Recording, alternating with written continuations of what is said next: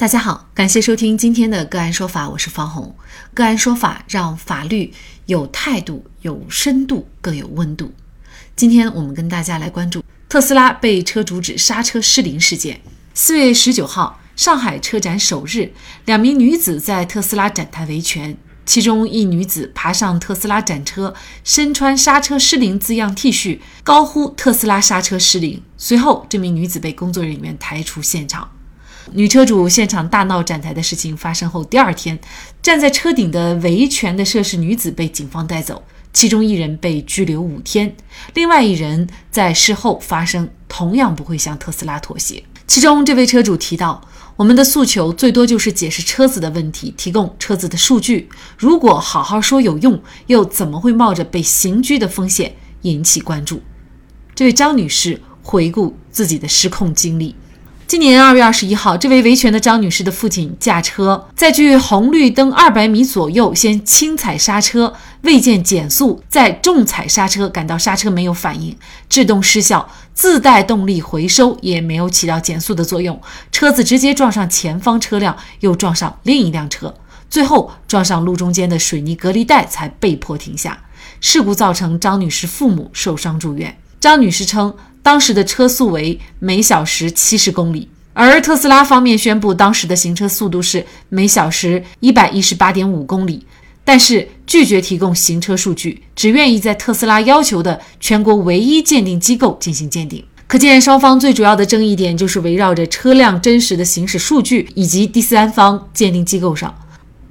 就在二十一号晚上，特斯拉最新发布的一次声明指出。他们愿意全力配合，提供事发前半小时的车辆原始数据给第三方鉴定机构，或者是政府指定的技术监管部门，或者是消费者本人。同时，恳请郑州市市监局指定权威的有资质的第三方检测机构开展检测鉴定工作，早日还原真相。他们承担鉴定产生的全部费用，同时承诺，无论检测结果如何，他们都愿意接受。而对于此表态，车主认为希望能够自己来委托鉴定机构。车主的诉求能够得到实现吗？购买车子出现质量问题，消费者如何维权？又该如何畅通维权渠道？就这相关的法律问题，今天呢，我们就邀请北京市京都南京律师事务所刘丽媛律师和我们一起来聊一下。刘律师您好。哎，方老师您好，各位听众大家好，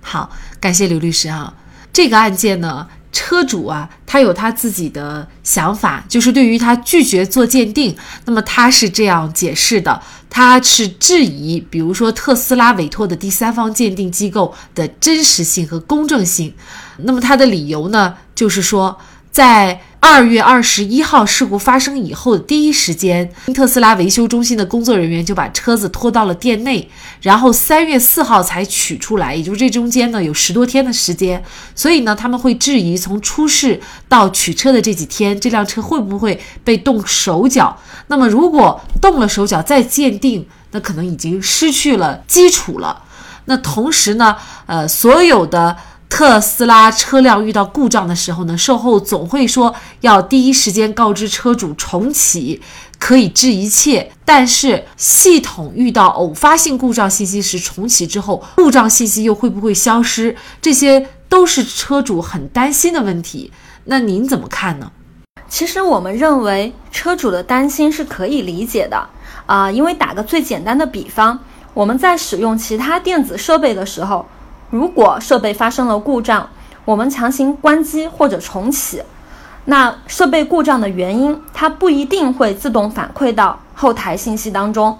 更何况，作为经营者来说，它其实对设备的数据存储享有天然的优势地位。那么，作为消费者，担心后台数据消失或者被篡改是非常符合常理的。针对特斯拉给予的处理方法。遇到故障需要立即重启之前，我们建议消费者可以对故障的发生留存证据，例如采取拍照、录视频、保存行车记录、与售后沟通故障内容等方式予以固定证据，这样也方便消费者后期维权。那现在呢？对于这个鉴定机构，其实是一个争议的比较大的焦点。也就是说，这个特斯拉汽车它到底刹车有没有失灵？这需要第三方具有中立性、独立性的有资质的鉴定机构来鉴定。但是呢，对于什么样的鉴定机构是可以做出一个中立的、让双方都信服的结果，这个是产生质疑的。那我们也看到，特斯拉呢在最新的声明当中啊，他们给出了一个方案，就是他们愿意全力配合，提供事发前半小时的车辆原始数据给第三方鉴定机构。或者是政府指定的技术监管部门，或者是消费者本人。同时呢，也恳请郑州市市监局指定权威有资质的第三方检测鉴定机构开展检测鉴定工作，早日还原真相。那么同时呢，无论检测结果是怎么样的，他们都愿意接受。针对这个特斯拉的最新声明，当事方也就是车主对此呢表示欢迎，但是呢。他们都不太能接受任何一方的指定，啊，他们自己去找有资质的和权威性的机构，市监局指定的权威有资质的第三方检测鉴定机构，难道也不可信吗？当事人自己委托的鉴定机构又是否可以呢？其实，针对产品是否存在质量问题，司法实践中，如果法院认为这个待证事实需要结合鉴定意见作出认定。一般会向当事人进行一个释明，并且指出提起鉴定申请的期间。根据我国相关法律的规定，如果当事人逾期不提出申请或者不预交鉴定费用的，视为放弃申请。对需要鉴定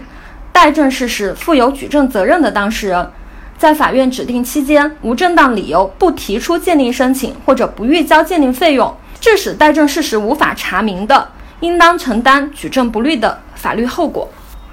也就是说，如果张女士她认为刹车失灵，经过释明之后仍然拒绝委托第三方鉴定，则应当承担举证不能的法律后果。其实，张女士担心对于鉴定机构的选择可能存在不公平、影响结果公正的情形。呃，我国法律也早就做出了相应的规定。如果说进入了诉讼程序，双方对于鉴定机构的选择协商不成的，人民法院是可以指定具有鉴定资格的鉴定人来进行鉴定的，而且鉴定费用也一般是由最终的败诉方来承担。那么，针对特斯拉提起的鉴定，如果张女士认为这个鉴定结论不能够被采纳，那么张女士同样是可以提起重新申请鉴定的。法院也是可以允许的。那如果是当事人自己委托的鉴定机构，是否特斯拉会不满意最后的鉴定结果，或者说特斯拉对于车主自行委托的鉴定机构不认可怎么办呢？如果说张女士自行委托鉴定机构得出了一个鉴定意见，特斯拉如果有证据或者有理由足以反驳张女士得出的鉴定意见的，如果说案件进入到了诉讼程序当中。特斯拉也是可以申请法院重新指定鉴定机构来进行鉴定的。从西安女车主坐在奔驰车上维权，到现如今特拉斯的车主站在车顶维权啊，很多人会觉得，如果不是被逼无奈，谁又会愿意跑到车顶，冒着违法的风险来维权呢？那么，您觉得车主购买到质量有问题的车辆的时候，维权难难在哪儿呢？其实车辆如果确实存在刹车失灵的问题，张女士维权的焦急心情我们是非常理解的。因为刹车失灵是机动车故障当中非常严重的问题，它不仅危及到自身的生命安全，还可能对公共安全也是造成了严重的威胁。但是我们还是要建议消费者要理性维权。其实，在维权的途径上，消费者并不是弱势群体。我国多部法律都对消费者权益做出了相应的保障，甚至《产品质量法》还约定了举证责任导致的情形。如果遇到了类似的案件或者类似情形，我们认为消费者可以及时向消费者协会作出投诉举报，并且呃请求消费者协会就质量问题委托具有资格的第三方鉴定机构来进行鉴定。及时向法院提起诉讼，要求经营者承担相应的民事责任和侵权责任。那么，作为经营者的一方，应当及时听取消费者的意见，并且接受监督，积极保障行车安全。